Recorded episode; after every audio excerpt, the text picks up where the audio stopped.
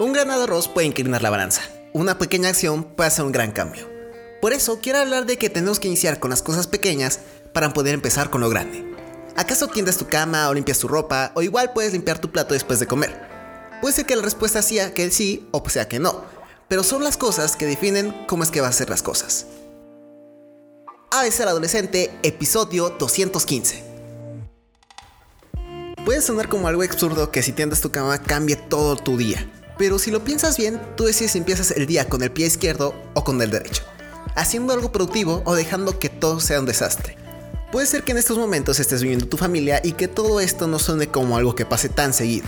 Tal vez llegas a tu casa y la cama ya está tendida. Pero cuando vivas solo, eso que no hiciste en la mañana lo tendrás que hacer en algún momento. Y no tiene que ver solo con si tienes la cama o no, sino lo que quiere decir es que tarde o temprano esas cosas que no haces las vas a tener que hacer en algún momento. Puede ser la tarea o ayudar a alguien o incluso tener que hacer algún dibujo.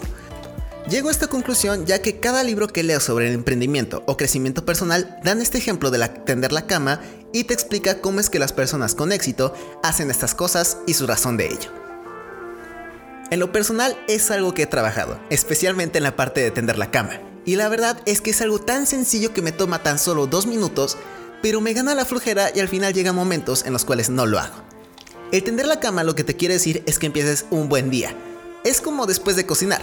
Se debe limpiar la cocina o igual recoger la basura. Vamos, algo tan sencillo que es tirar la basura se ha convertido en un problema en todo el mundo. Hay gente que tira la basura en la calle y puedes ver cómo es que se ven las calles. Todas sucias en algunos casos con un mal olor.